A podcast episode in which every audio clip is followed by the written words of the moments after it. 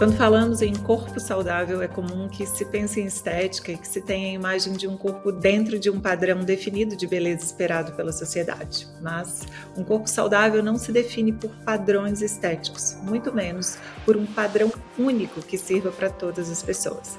Na verdade, a busca por esse conceito distorcido de corpo saudável pode levar a desequilíbrios e problemas de saúde. Olá, seja muito bem-vinda, muito bem-vinda. Eu sou Alessandra Feltri. Olá, eu sou a Roberta Carbonari. Estamos estamos começando mais um episódio do Pura Vida Cash. E neste episódio vamos falar sobre a construção de um corpo saudável. Uma preocupação comum quando se pensa em um corpo saudável é o emagrecimento. E de fato, estar acima do peso está correlacionado a um maior risco de declínio de saúde. Mas isso não significa que estar magro é necessariamente estar saudável ou que ter mais gordura corporal que a média ou do que um determinado modelo de referência seja ruim. Existe uma gama de variação dentro do saudável. Para algumas pessoas é natural e, portanto, saudável uma quantidade maior de massa. Para outras, essa naturalidade é representada por um corpo mais longilíneo.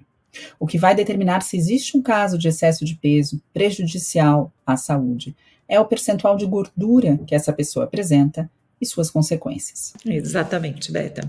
Dado que atravessamos uma epidemia de obesidade, com suas diversas complicações associadas, dietas e estratégias para emagrecer são buscadas com muita frequência. O grande problema e o grande desafio é que a maior parte das pessoas busca uma solução rápida e focada apenas na aparência, ou seja, sem levar em conta como essa estratégia está repercutindo no organismo e se poderá ou não ser sustentada ao longo prazo de maneira saudável, o que de fato raramente acontece. E sendo assim, sabendo de tudo isso, é importante que o nosso foco seja sempre a construção de um corpo saudável, ou seja, um corpo cujo metabolismo funciona de maneira ótima e a sensação de bem-estar é preponderante na maior parte do tempo. Claro que isso não significa nunca ficar doente ou sempre se sentir bem, né? 100% do tempo. Uma lesão, um resfriado, uma infecção, períodos de mais cansaço ou desânimo são eventos que não indicam necessariamente falta de saúde. Se o corpo se recupera rapidamente, se responde bem ao suporte necessário em cada situação, está tudo bem. Temos um metabolismo saudável. A saúde não é um evento estático, é um estado dinâmico que varia de acordo com diversos fatores. E para falar sobre isso, hoje eu vou apresentar para vocês a minha convidada. Na verdade, a gente vai se apresentar, porque hoje quem vai falar sobre isso somos nós, né, amiga?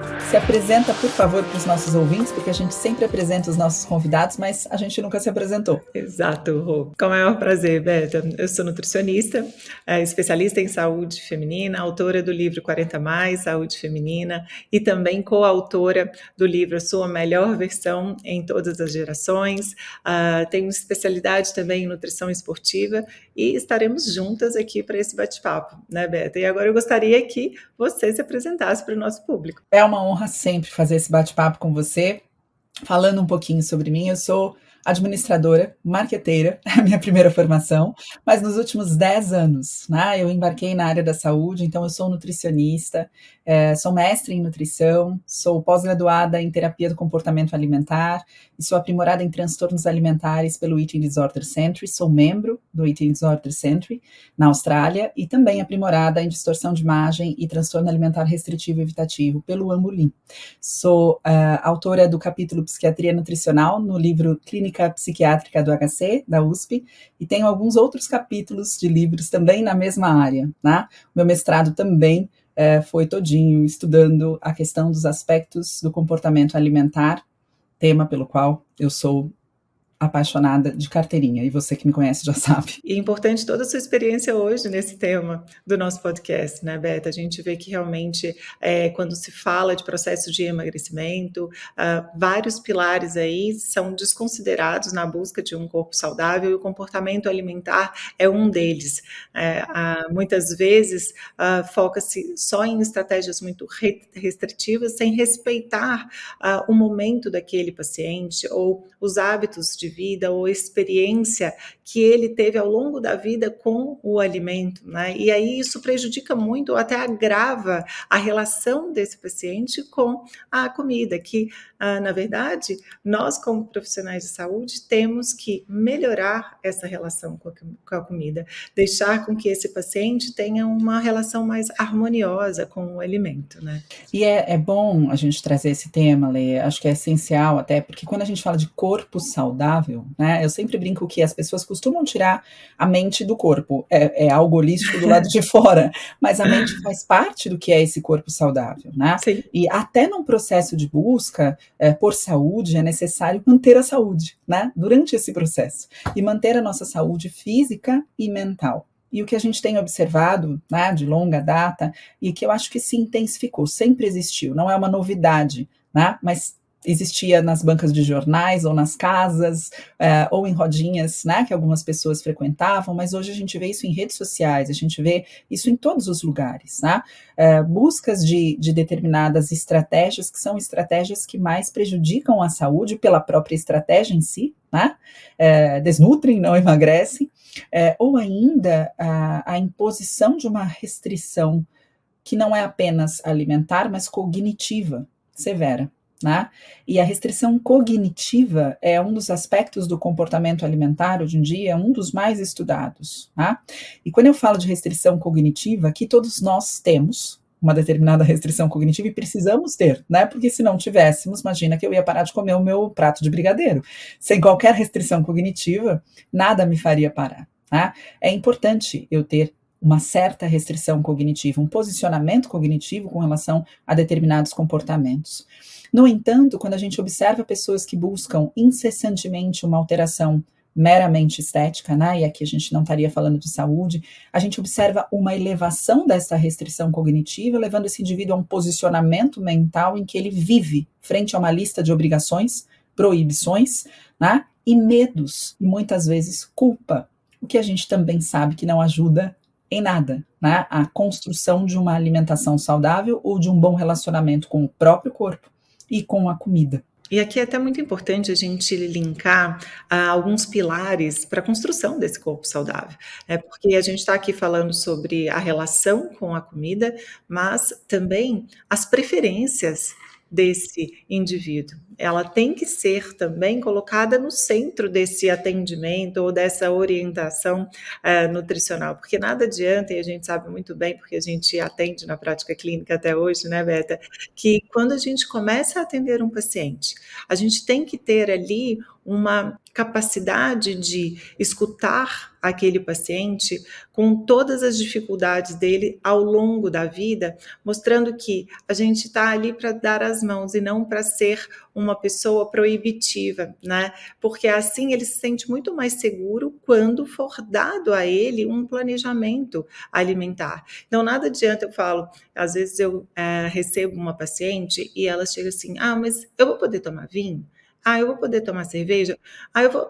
Então, sim, é claro que dentro de um atendimento, ah, nós, como profissionais, a gente faz ali o nosso 100%, mas quando a gente passa essa orientação para frente, fica ali 50% do profissional, mas 50% do que deve ser executado.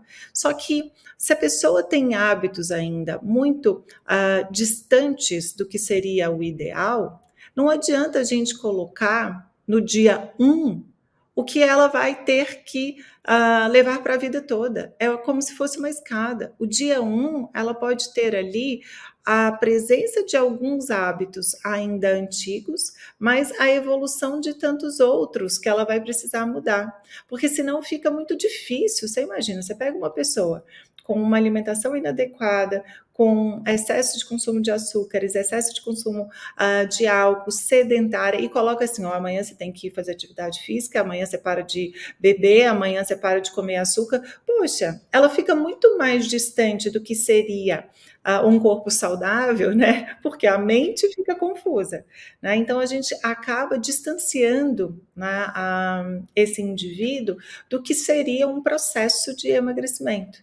Então, por isso que nós, como profissionais, profissionais, a gente precisa caminhar junto com esse paciente. A gente precisa dar as mãos ao longo do processo e explicar que estaremos ali e que algumas coisas sim podem ser negociáveis, como será toda a vida. Falo muito que às vezes é, eu participo de alguns podcasts, as pessoas perguntam assim: ah, como fazer uma dieta para emagrecimento? Não dá para a gente poder colocar ah, todas as estratégias generalizada realmente, mas dá para a gente poder orientar essa pessoa para que ela possa experienciar diferentes estratégias no dia a dia dela, até mesmo para ela ver como que ela se sente bem. Por exemplo, as pessoas é, comumente, quando querem emagrecer, fazem o quê? Retiram os carboidratos. Só que aí eu trago também uma consciência para o termo, o que é um alimento uh, que é considerado carboidrato. Né? Então, ela assim, bom, arroz tem carboidrato, arroz é carboidrato, uh, pão é carboidrato, fruta é carboidrato. Então, eu vou tirar os carboidratos da minha alimentação. Enquanto se ela tivesse um, um conceito mais apurado sobre carboidrato, ela diria: bom, fruta é fonte de carboidrato, mas também fonte de fibras e fonte de vitaminas e minerais. E água. e água, o arroz, a aveia. Então, assim, é uma construção. Um alimento não é por si um único nutriente. E aí ela acaba excluindo nutrientes que são super importantes para o processo de emagrecimento. As fibras, a gente sabe que é muito importante, onde elas estão presentes em alimentos que contêm carboidratos. Né? Então, é, isso fica muito difícil né, na prática clínica, porque a gente precisa ser muito educador ali naquele momento da relação com o paciente, né, Beta? E você falou uma coisa importante, Ale, porque é, de, de, ser um orientador, né, de tentar educar Sim. novos comportamentos, porque veja só, eu trabalho com transtornos alimentares há alguns anos, né, e eu não conheço paciente que saiba mais sobre composição de alimentos, do calorias, que... do que pacientes, por exemplo, que estão vivenciando transtornos, como, por exemplo, o transtorno da compulsão alimentar. Isso não os faz conseguir comer melhor. Saber simplesmente do que um alimento é feito não necessariamente melhora a relação com a comida. No entanto, é, obviamente que, como nutricionistas, nós falamos sobre, olha, esse alimento é fonte disso, é fonte daquilo, mas você, quando começou a falar sobre a importância de, dessa construção, você trouxe algo importante, você falou de escuta. E aí, a nossa escuta é importante, mas eu acredito que a nossa escuta seja menos importante do que a escuta do próprio paciente ao falar de si mesmo, de suas Concordo, experiências, sabe? Exato. Porque uhum. fazer essa escutativa é deixar o paciente falar e se escutar, para que ele traga para esse processo de alteração de comportamento alimentar né, e de estilo de vida autoconhecimento. Porque muitas vezes esse paciente chega à nossa clínica seguindo tantas regras, ou fazendo tantas contas de calorias e o que tem carboidrato, o que não tem, o que tem fibra, o que não tem, e ele em nenhum momento nesse processo foi convidado a se conhecer, foi convidado a se escutar e a ver a tudo que ele fez que não funcionou, ou tudo que ele faz que não traz prazer, ou que ele não consegue fazer, porque é só sabendo justamente sobre esses pontos, né, é que nós como profissionais vamos conseguir fazer uma intervenção em capacitação do paciente frente à alimentação e não apenas ensinar sobre alimentos. Né? É, a gente pode saber tudo sobre um alimento e ainda assim não conseguir fazer uma melhor escolha se nós não formos capacitados com autoconhecimento, escuta e uma série de outras questões a fazer essa escolha. E eu costumo perguntar para as pessoas, né, quando elas me falam sobre isso, se vocês acham que é só você saber profundamente uma questão, que tá tudo certo, pense em algo que você sabe que você precisa mudar na sua vida. E que você fala isso para você há 10 anos. E que você já leu tudo a respeito e você sabe o porquê você precisa mudar na sua vida. Agora me diga por que você ainda não fez sabendo tudo isso. Né? Todos nós temos alguma coisa que fazemos consistentemente e falamos, ah, eu preciso mudar isso. Ah, eu não podia estar fazendo isso. Ou, nossa, eu preciso. Por que isso não aconteceu? Mesmo sabendo os benefícios, né? Porque não houve capacitação e muitas vezes não houve autoconhecimento. Você ouviu alguém dizer que isso é preciso. Mas e olhando para a sua vida? Aonde você encontra essa necessidade? E falando sobre o que você tem vivenciado, onde essa necessidade fica explícita, a ponto de ser uma motivação suficiente para que haja mudança. Então, essas palavras que você trouxe de escuta, de autoconhecimento, eu acho que elas fazem parte aí de algo que nós, profissionais, precisamos falar mais a respeito, né, da importância dessas pessoas conhecerem sua, sua própria história com a alimentação. Um, um, processo de anamnese que eu faço é justamente uma linha do tempo com esse paciente para ele me trazer a história da alimentação dele, porque sem conhecer essa história, eu posso estar, tá, na minha intervenção, recorrendo num erro que já, já existiu, tá? E, e, numa tentativa que já foi frustrante. E o que eu mais ouço, ler dos pacientes, né? Eu não atendo só transtornos alimentares, eu atendo muito obesidade também, ou ainda doenças crônicas, né? O que eu mais ouço dos pacientes é: poxa vida, as pessoas acham que eu não gostaria de controlar o meu diabetes ou a minha hipertensão arterial sistêmica, eu gostaria muito. Mas é muito difícil quando eu estou em casa e todo mundo está comendo simplesmente o que gosta mais. E eu tenho uma lista de restrições. E aí é a gente é muito difícil. Né? Existem estudos que mostram que, por exemplo, a palavra dieta foi associada ao longo do tempo a agora acabou o prazer agora minha alimentação vai ser um terror. Ou ainda, agora todos vão poder se divertir, menos eu. E eu acho que é isso que a gente precisa mudar, né? Na pirâmide alimentar de Ellen Satter, por exemplo, a primeira coisa que aproxima uma pessoa da comida é ela estar disponível. E aí é um outro, uma outra pergunta que eu queria falar para você, porque a gente tem realmente tido a obesidade como um, um, uma questão, é um problema de saúde pública, né? E a gente sabe que 50% da população mundial está acima do peso. Quando a gente olha a pirâmide alimentar, das necessidades alimentares de Ellen Satter, e a gente olha comida disponível, a gente sabe que hoje existe uma enorme oferta e disponibilidade do que nós estamos chamando de comida e são produtos alimentícios. Mas uma enorme disponibilidade. Então, qual você acredita, né? E eu penso muito sobre isso, né? Que o problema ele precisa começar a ser corrigido muito de cima para baixo, porque a gente luta numa sala de consultório um a um, né, com cada paciente que entra para explicar o quanto a gente precisa hoje, mesmo frente a essa oferta e esses alimentos disponíveis, entendermos minimamente que eles não podem ser uma rotina e que eles não podem ser a base de uma alimentação. E aí, Beta, você trouxe também uma frase super importante, eu acho que até para a gente começar a falar sobre esses alimentos, né? Ele não pode ser a base. Você a base. não trouxe, ele não ele é pode existir. É. Ele Exato. é proibido né? E é sobre isso. É, eu falo que a gente tem que aprender a viver, sobreviver no ambiente que nos é oferecido. Por exemplo, a gente sai e anda pelas ruas de São Paulo, tem cafeterias com todo tipo de alimento nas cafeterias, tem restaurantes, tem fast foods. Dentro a gente não vai poder falar também. assim. Dentro dos também. hospitais. Também. Então, assim, não tem como a gente falar, acaba com tudo isso que não faz bem para a saúde. Então, é aprender a viver com isso e saber que não é o proibido, né? É o quanto você deve escolher no seu dia a dia para poder ter uma construção aí de um corpo saudável, de, um, de saúde, né, de longevidade saudável, uh, mas sem entender que aquilo não possa estar nunca mais na sua alimentação. Eu falo que se alguém virar e falar assim, olha, brigadeiro não vai existir nunca mais, eu vou ficar muito triste, porque quando eu quero um doce, e eu já aprendi ao longo dos anos que se eu tiver um brigadeiro em um momento que eu o desejo, e o saborear atentamente, aquilo ali para mim é suficiente. E muitas pessoas me olham e falam assim: nossa, mais um brigadeiro? Eu falei, mas você não sabe o que significa isso para mim nesse processo, porque eu consigo saborear um brigadeiro. Eu não vou comer esse brigadeiro com fome, pelo contrário, eu busco um doce após uma refeição super equilibrada, que eu gosto, que eu me sinto bem, e aí eu falo, ah, nossa, eu vou comer um brigadeiro, porque tem um tempo que eu não como e é um doce que me conforta ali de certa forma. Né?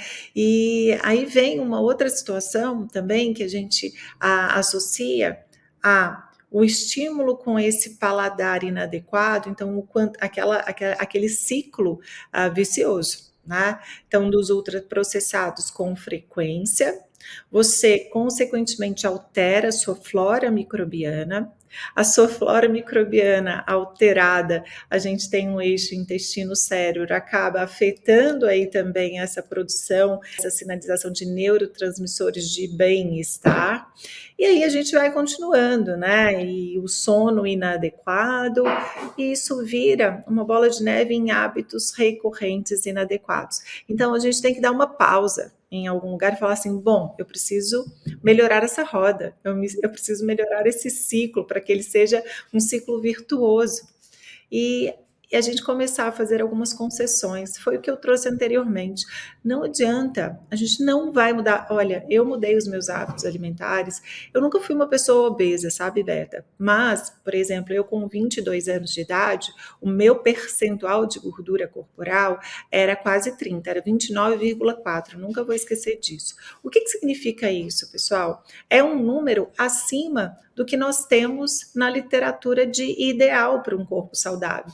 Ah, na literatura, a gente tem um valor de 24,9 de percentual de gordura corporal ah, para uma mulher que indica, né? É claro que não só esse parâmetro, mas que é um dos parâmetros que indica também saúde, tá? Eu tinha 29,4 uh, aos 22 anos de idade, com metabolismo de colesterol completamente alterado, colesterol elevado. E aí você pode me perguntar, mas Alê, você comia o quê, né? Eu comia de tudo, muito.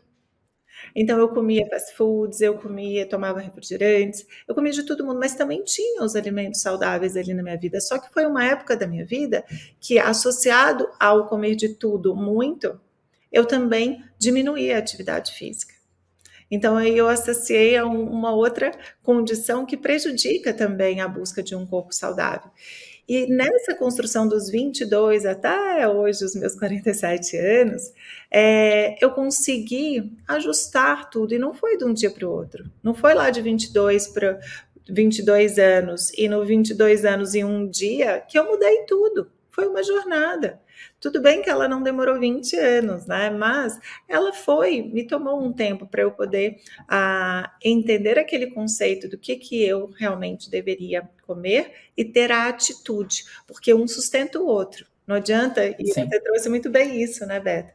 As pessoas sabem, por quê? As pessoas sabem o que comer, elas sabem a tabela nutricional. Mas qual é a atitude?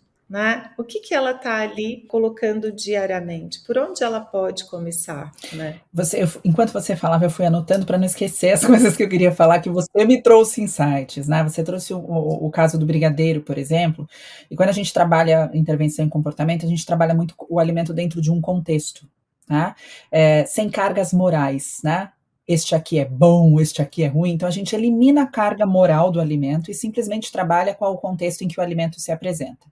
Então fica muito simples a gente trabalhar assim, muitas vezes, com, com esse paciente que nunca parou para pensar a esse respeito. O que seria isso? Né? Por exemplo, o que você acharia de vir a uma festa de aniversário da minha filha, Lê, e logo após o parabéns eu servir brócolis? Nada, nada legal, estranho. Nada legal, exato. Nada então, legal. Então, não se serve brócolis após o parabéns, mas não se almoça brigadeiro. E aí a gente trabalha com esses contextos, né? E o que a gente observa muitas vezes de uma alimentação que tem sido prejudicial à saúde, porque não é só a alimentação que impacta a saúde, são vários fatores, e também não é só a alimentação que leva à obesidade, a obesidade é multifatorial, né? E não é só a alimentação que vai levar à obesidade nem resolver né, a questão. O tratamento não é apenas alimentação para a obesidade. Isso é muito importante a gente colocar aqui. Se o fator, se são multifatores, são multi-intervenções, né? E a gente precisa corrigir vários pontos. Mas o que eu observo é que normalmente não é que esta pessoa come de tudo, mas é, consegue colocar esse esses estudos dentro de contextos específicos. Né? Existe simplesmente a vontade de comer e aquele alimento sendo colocado como uma resposta a um estímulo de apetite e não de fome, que são coisas diferentes, né? Eu posso estar completamente sem fome, mas se passar o bolo da minha avó aqui cheiroso, eu vou ter apetite para comê-lo. Só que a gente pode fazer isso de vez em quando, com alimentos específicos ou com algo. Agora, o tempo inteiro ouvir apenas o apetite pode ser prejudicial. E aí a gente trabalha muito com alimento neutro. Então, até para deixar aqui para os nossos ouvintes, né, uma dica a respeito de, poxa, mas eu, e, e, se eu não souber quando é apetite, quando é fome? Eu falo que fome, o alimento neutro funciona muito bem. Então, pensem todos vocês aí que estão nos ouvindo naquele alimento que você não ama, não é o seu predileto, mas você também não odeia. E numa situação, poxa, só tem isso para comer e eu estou verde de fome, eu comeria tranquilamente. Então, o meu é arroz com ovo, meu alimento neutro. Então eu penso em arroz com ovo. E aí eu penso, tô com fome, comeria arroz com ovo mexidinho? Comeria imediatamente, eu tô com fome. O apetite, ele normalmente vem com outro nome. Eu não queria comer isso. Quero comer alguma coisa. Ah, tá bom, o almoço tá pronto. Não, mas eu não tô afim do almoço. eu não estou afim do arroz, eu não estou afim do feijão. O apetite, o apetite tem cara, tem nome e sobrenome. Exato. E tudo bem, todos nós temos apetite, isso é super importante. No entanto, a gente precisa aprender a equilibrar o que a gente vai ouvir. No momento do, das refeições principais, ouça sua fome e coma alimentos que saciam fome, não desejos, não apetite. Tá? Não, e ao longo do seu emoções, dia, você né? não emoções. Né? A gente tem vivenciado muito em, em, em consultório né? um aumento é, da alimentação emocional e da recorrência dessa alimentação emocional. E aí tem várias explicações para isso. Né? Todos nós nos alimentamos de certa forma também por uma questão emocional. Todos nós temos um nível de alimentação emocional. Todos já dissemos aqui, ah, isso aqui eu vou comer porque ah, isso me faz me sentir melhor, isso é um aconchego. Isso... Nós todos temos isso. No entanto, quando a gente fala de uma alimentação aliment... é, emocional prejudicial, a gente está falando de, é, frente a qualquer emoção que seja desafiadora, você suprimir essa emoção com um recurso de estímulo de recompensa com o alimento. E por que, que a gente tem visto isso tudo crescer? Por uma série de razões. Né? Temos uma população hoje mais ansiosa, temos uma população hoje que lida com muito mais demandas, mas também nós temos alimentos que geram um estímulo muito maior que um alimento seria capaz de gerar. Nós temos hipersabores. E estes hipersabores acessam esse sistema mesolímbico, trazendo uma resposta de recompensa que fica ali, gravada. Uau, isso aqui realmente é um prazer absurdo. Quando eu estou em uma emoção que eu não consigo me sentar com ela e deixar ela me atravessar, né? E se eu não busco ferramentas para lidar com isso, eu posso acessar estratégias de supressão, como por exemplo, eu quero sair daqui imediatamente, eu não estou conseguindo esse sofrimento aqui dentro de mim. Eu, qual é o estímulo de recompensa que me traz um estímulo forte o suficiente para me tirar daqui? Né? E aí a gente tem visto aí entrar todos esses ultraprocessados com hipersabores, glutamato monossódico, açúcar em excesso, gordura saturada. Geralmente é uma combinação, né? Que traz uma palatabilidade que a gente não encontra no alimento da. Eu falo dos alimentos selvagens, né? Eu adoro esse termo, nos alimentos da natureza ou no carboidrato Valent, selvagem. Valentim usa é. também, né? Muito. É, eu não tenho como, né? Eu não vou encontrar essa palatabilidade numa cenoura. Ninguém frente a essa, essa situação fala eu quero um brócolis loucamente. Ninguém pensa nisso pensa realmente nesse estímulo. Qual o problema da gente não sempre parar para avaliar, se autoconhecer e entender todos esses contextos? O problema é que se a gente começa a acessar a alimentação dessa forma, né, ou por puro apetite, ou por mera, mera recompensa, nós também desensibilizamos os nossos receptores dopaminérgicos e nós precisamos cada vez de mais para sentir a mesma coisa, para ter a mesma sensação. E isso é uma questão importante quando a gente trabalha comportamento alimentar. Mas também existem questões relacionadas a essa intensa restrição cognitiva, e não é restrição alimentar. A gente ouve essa frase como um mantra: restrição alimentar leva a compulsão. Não é isso que os estudos mostram. Os estudos avaliam a restrição cognitiva, que é um construto comportamental pré-deglutição e associam né, e mostram grandes correlações entre aumento de restrição cognitiva e episódios de descontrole alimentar subsequentes. Porque eu me proíbe tanto, né, eu vivo numa tensão cognitiva absurda, que frente a uma oportunidade que talvez seja a única que eu vou me dar de acessar aquele alimento, eu perco o controle da ingestão, ou eu exagero. E aí temos vários construtos, né? Descontrole alimentar, exagero alimentar, são coisas diferentes. O descontrole é eu queria parar e não consigo. O exagero é, não estou pensando em parar, eu vou comer tudo que tem aqui. Né? São coisas diferentes. Então, olha quantas questões a gente tem hoje para trabalhar em consultório quando a gente fala de alimentação. Né? É, que não simplesmente envolvem quanto tem de carboidrato e quanto tem de fibra. E quando a gente fala isso, fica claro que não é tirar um grupo de alimento que vai resolver essa situação. É, sim, exato. Né? E sabe que é interessante sobre, até pegando esse ponto que você falou, retirar um grupo de alimento não será essa solução, né? Uhum. E isso vem sendo cada vez mais é, praticado erroneamente. É, o único profissional que conseguiria auxiliar uh, o manejo de restrição ou não por alguma condição clínica específica é o profissional de saúde. E aí isso está sendo, isso acontece com o público em geral, com informações diversas, que hoje sim nós temos e somos impactados com muitas informações. Então, primeira coisa assim que a gente não pode deixar até, o Beta, aqui a gente não é dono da verdade, né? Por mais especialidades que nós tenhamos e anos de prática clínica, né, Beta e eu, ah, é você também ser crítico com as informações e as pessoas que vocês escutam, né? Porque senão fica. Ah, muito confuso para todo mundo, e cada vez mais no consultório eu tenho visto isso, tá os pacientes chegam muito confusos, ou até numa mesa. Uh, a gente sai para jantar com os amigos, as informações que chegam, às vezes eu nem sei o que está acontecendo. As pessoas falam assim: ah, você ficou sabendo que a aveia agora é o demônio da, da nutrição. Ah, falei, é. Isso chama nutricionismo. Falei, é, também, a gordura foi colocada assim, né? Margarina, é, manteiga, falei, esse gente, é um tema que nunca acaba. Mas quem teve essa cri criatividade de marketing é, é, negativo, assim? Mas espera aí, deixa eu ver. Quem é? Então, assim, eu, eu também não sou impactada com o tempo inteiro com essas informações. Às vezes eu recebo e eu levo um susto. Eu falo, gente, meu Deus, um alimento riquíssimo, né? Em beta-glucana, fonte sim de carboidrato, mas fonte de uma das fibras mais bem-vindas para o nosso intestino, porque é através de fibras solúveis que nós produzimos substâncias importantes para a proteção da nossa barreira intestinal, com uma sinalização sistêmica, né, com uma sinalização anti-inflamatória, com uma proteção sistêmica do nosso corpo. Então, assim, olha onde nós chegamos. Mas ah, eu queria até colocar um ponto só para poder provocar um pouquinho aqui também os nossos ouvintes e levar para casa é muito comum quando eu pego alguns pacientes falando, né, e aí a gente destrincha lá sobre os hábitos alimentares, sobre a frequência é, de alimentos ao longo do dia, das semanas, e aí eles me vêm e falam assim: ah, eu tomo ah, esse iogurte aqui. Esse iogurte aqui é um iogurte que tem como primeiro ingrediente leite desnatado. E aí eu escuto, né? Então é uma bebida láctea, certo? É uma bebida láctea enriquecida com proteína. Aí eu tomo esse todos os dias. E aí a gente vai conversando fala assim: ah, mas você come queijo? Você toma leite? Ah, não, eu não tomo leite, não como lactose. Aí eu falo assim, mas você sabe que esse iogurte, que é uma bebida láctea, tem como primeiro ingrediente leite? Aí me olham assim, ah, não.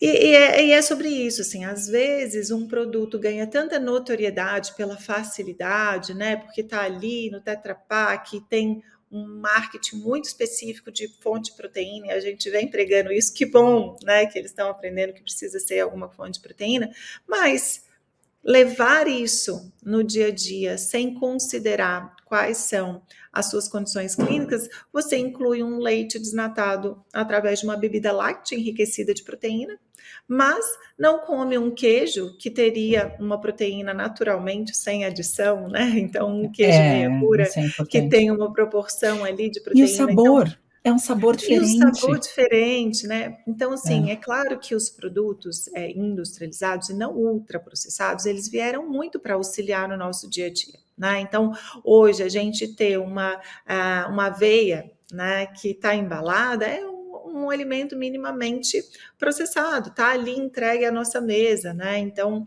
a gente precisa também diferenciar o que, que é o ultraprocessado, o que é o industrializado, que ele vai chegar à nossa mesa, né, mais fácil, mas que não sofreu tantos processos aí químicos ou não foi adicionado de várias substâncias tóxicas, vários aditivos, vários conservantes alimentares. Então, existe uma diferença ah, nisso também, mas a gente ficar atento. Às vezes, as pessoas escolhem é, alimentos para o dia a dia sem nenhuma condição clínica que o faça restringir. Então, às vezes a pessoa não tem intolerância à lactose, mas está todo mundo uh, falando sobre lactose retira a lactose uh, do dia a dia, ou até mesmo o glúten. Qual o problema de comer um pãozinho quentinho, torradinho? Às vezes, ao longo da semana, se você não tem intolerância a essa proteína que é o glúten. Então, ficou um extremismo muito grande e afastam as pessoas dos prazeres que poderiam ter à mesa socialmente. Contextualizados. Ah, né? E, e também fica aquela situação assim: poxa, isso é um objeto de desejo. E uhum. aí, na hora que tem acesso, consome uh, muito mais. Né? Então. A questão do objeto de desejo que você trouxe, ela é, ela é tema de. É, na, na, na, aula de pós-graduação que eu dou, na pós-graduação de comportamento alimentar, eu faço um exercício com isso que você trouxe aqui, que é justamente isso o proibido desta forma, né? Algo que você acessava normalmente, que passa a ser uma proibição. Ela, primeiro que para lembrar que você está proibido de comer, você tem que lembrar todo dia, né? Então, por exemplo, brigadeiro, estou proibido, brigadeiro. Para lembrar que eu estou proibida, eu preciso lembrar do alimento. Lembrar que a, é. é. que ele existe. A segunda coisa que acontece aqui é, é o seguinte: é, eu faço um exercício com nutricionistas e eu peço, vou fazer com você, tá, minha amiga? Eu peço para você pensar, e vocês, nossos ouvintes, pensem também. Eu peço que vocês pensem naquele alimento que, no final do dia, seria um prazer imenso em, em recebê-lo num pratinho à sua frente, para que você dividisse um pouco do seu tempo com ele e se saborear e, e tivesse a oportunidade de saborear esse alimento. Aquele alimento que traz ali uma emoção especial quando você come, que tem o sabor que você gosta tanto. Pensaram nesse alimento? Eu a, a, o alimento para mim, né, quando eu lembro de um alimento, é, eu já falei isso aqui algumas vezes no podcast, você me conhece muito bem. É, eu tenho, eu, eu sou viciada no bem-estar após a alimentação e não só no alimento. Então, sim, eu tenho um alimento que atualmente, por condições clínicas individuais, após a minha gestação, a partir do quinto mês da minha gestação, é, eu tive que parar de comer e até hoje estou sem, que são laticínios em geral.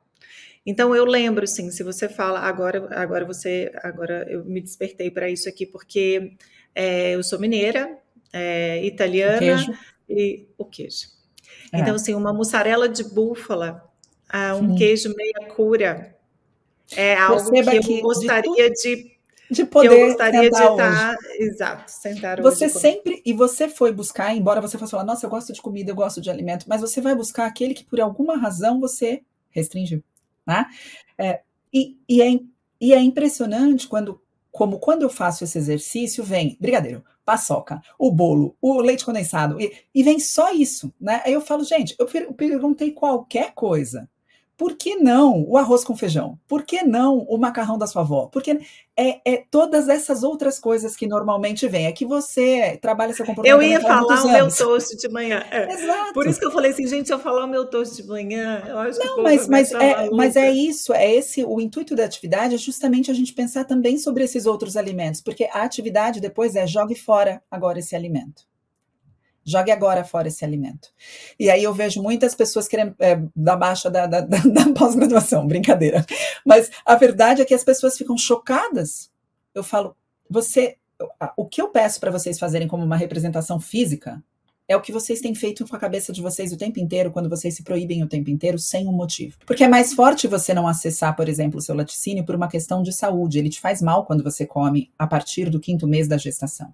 É diferente eu falar para você, mas agora não te faz mais mal, viu, amiga? Mas vamos proibir? Você vai falar, não, não vai dar, Roberta, de jeito nenhum. Ele, se ele não me faz mais mal e eu posso comê-lo, não há por que eu jogá-lo no lixo para sempre. Tá? Então, eu trago muitas dessas questões é, que eu acho que a gente precisa voltar a pensar a gente coloca como aquele que é único, especial e importantíssimo, justamente aquele que a gente se proíbe ou está proibido de. E aí é muito mais difícil a gente, especialmente em indivíduos que têm um centro inibitório alterado. Quando a gente fala de obesidade, a gente fala de uma condição fisiopatológica, e é importante a gente trazer isso aqui. Nós precisamos, como profissionais da saúde, combater gordofobia. Nós precisamos ensinar as pessoas a respeito do quão importante é separar um diagnóstico de um ser humano, mas nós precisamos também deixar muito claro que a obesidade é uma doença crônica não transmissível, que precisa ser tratada. A decisão de tratá-la é sempre do indivíduo, né?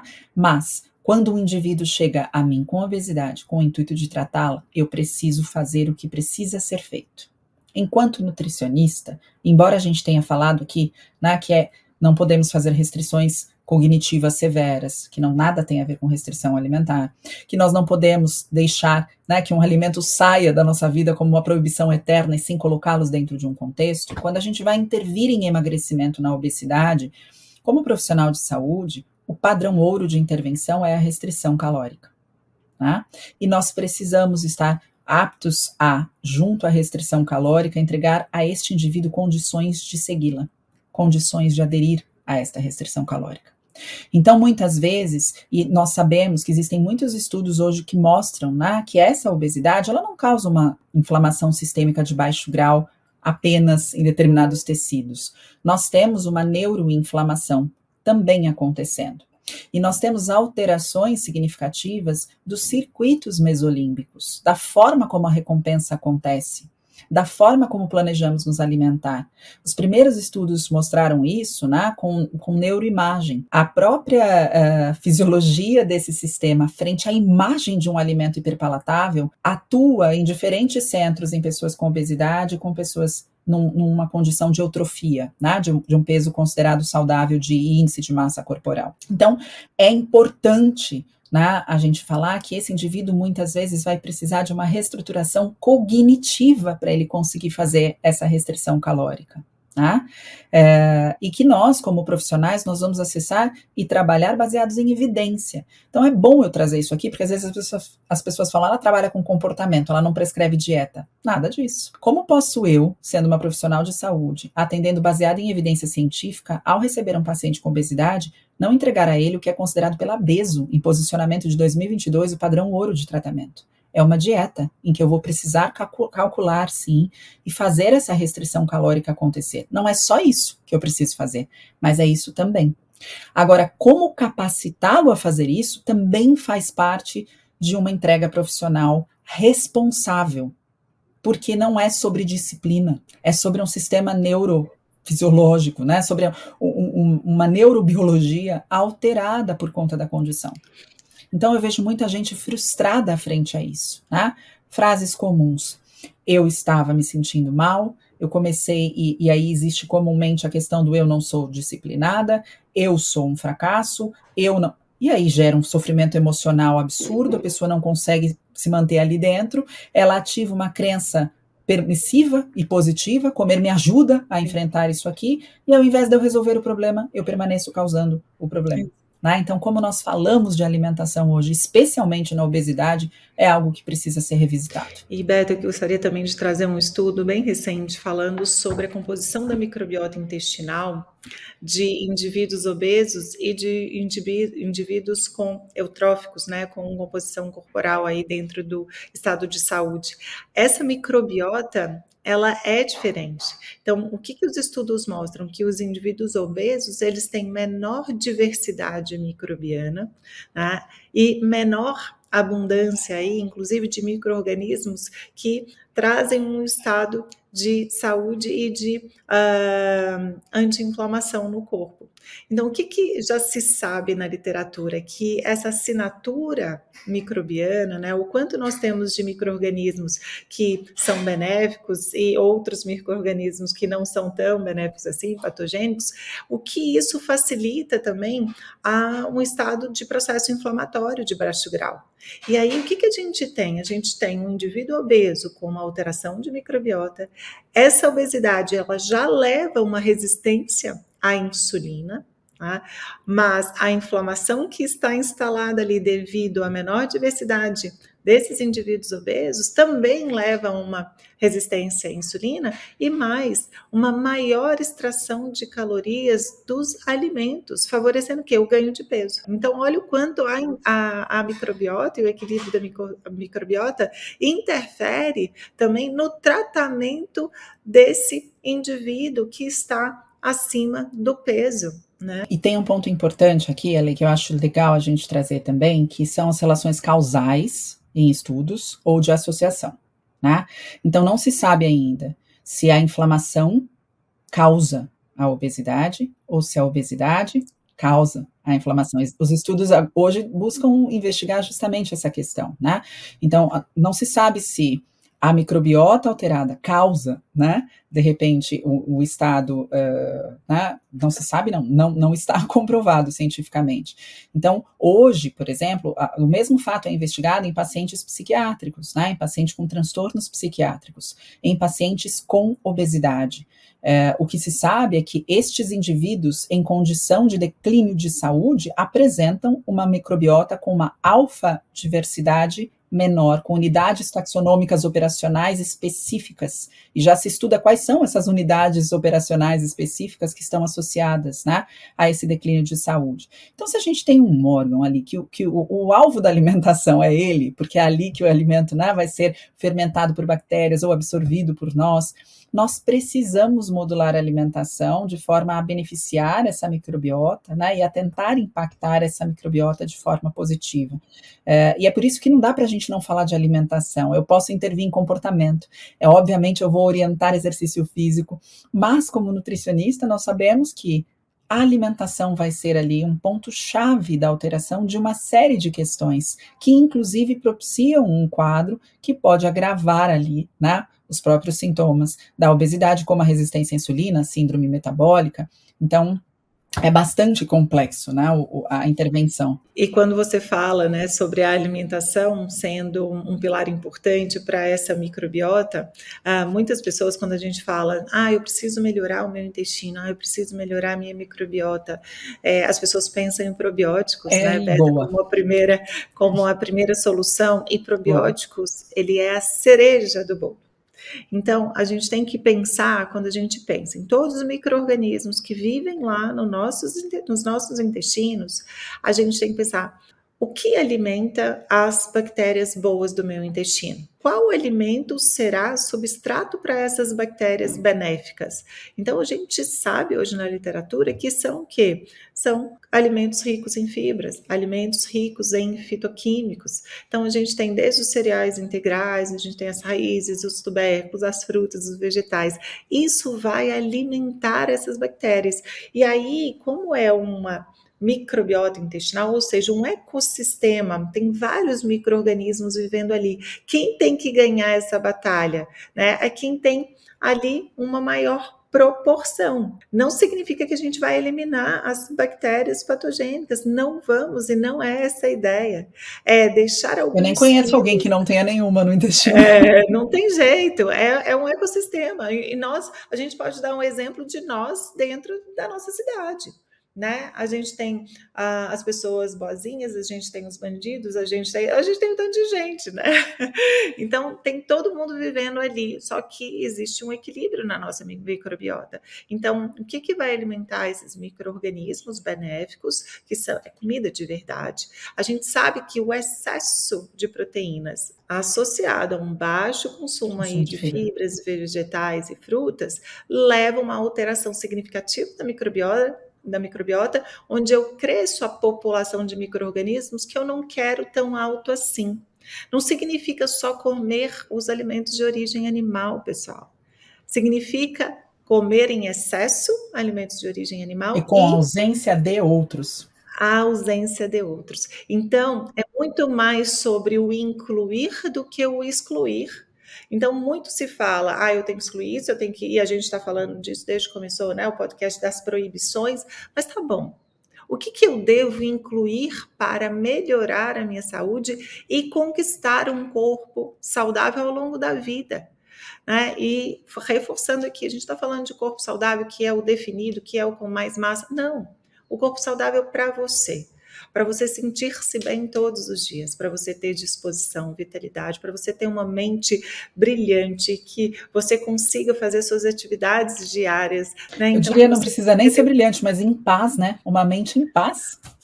É, mas aproveitar o máximo que nós podemos dela, né? Porque é, a gente sabe como que é a atualidade, né, Beta? A gente hoje demanda, a gente é demandado de muitas coisas por porque a gente gosta, uh, ou porque a gente não pode abrir mão de certas coisas, porque, enfim, tem, tem que ter o equilíbrio ali dentro de casa, ou por é uma questão financeira, por, por, é, por uma questão de ego mesmo, né?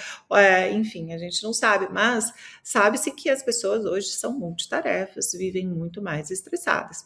Então, é, para a gente poder suportar essa demanda que o mundo atual meio que coloca em cima da gente, ah, como que a gente pode seguir, né? Quais os alimentos a gente poderia ter? Eu acho que de alimentos a gente já falou bastante aqui, a gente podia trazer um pouquinho, Beta, para a gente ah, ir caminhando para o fim aqui do, do nosso podcast, ah, alguns nutrientes que muitas vezes não estão presentes na nossa alimentação e que são essenciais. E que podem ajudar nesse processo da conquista do corpo saudável. E aí a gente uh, aborda também sobre essa necessidade, como esses nutrientes podem ajudar nesse processo. Que tal? Eu sei qual que você vai fazer aqui agora.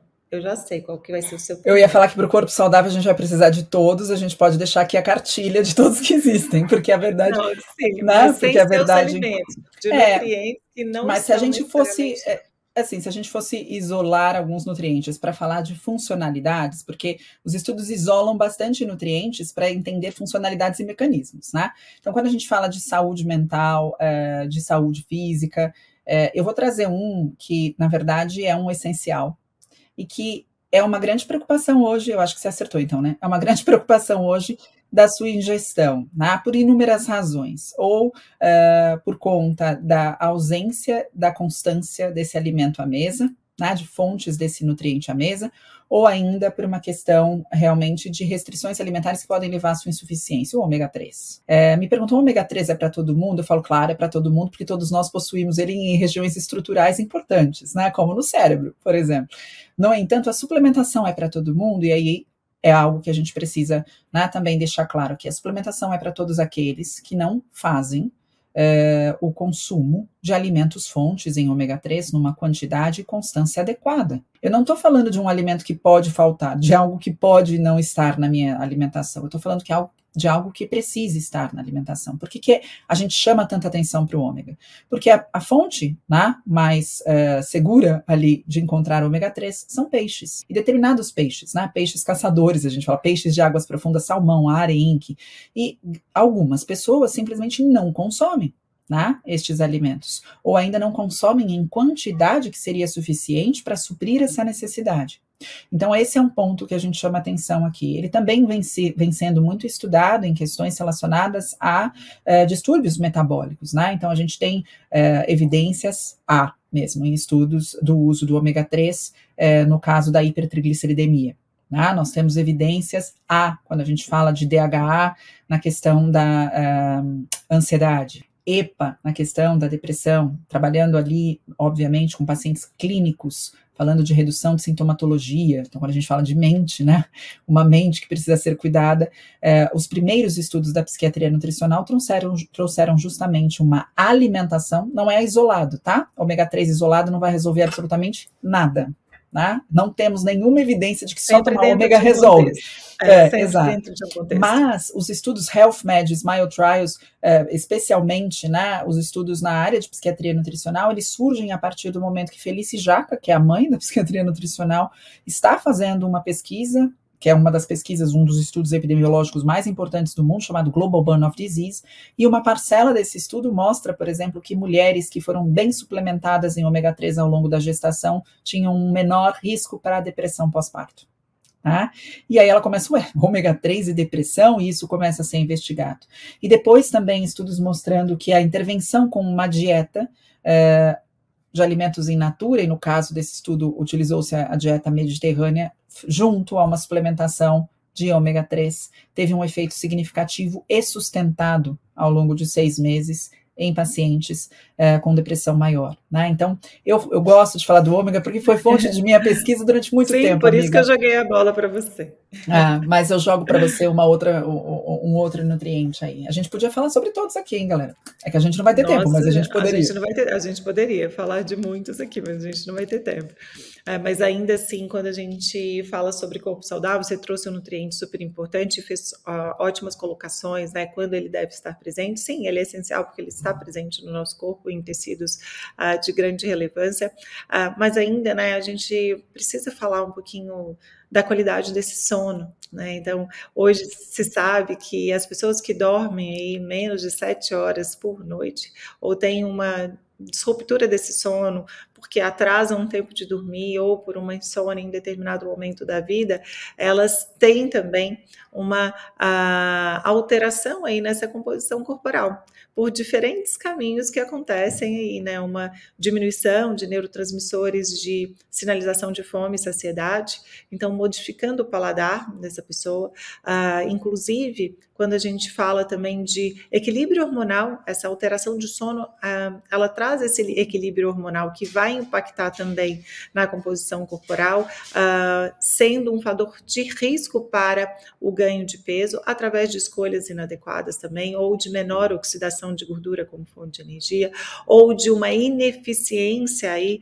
uh, da, das mitocôndrias, né? Então, uh, o excesso de radicais livres, né, que a gente consegue durante o sono fazer uma limpeza aí nas nossas mitocôndrias, é um momento de restauração do corpo, de recuperação do corpo.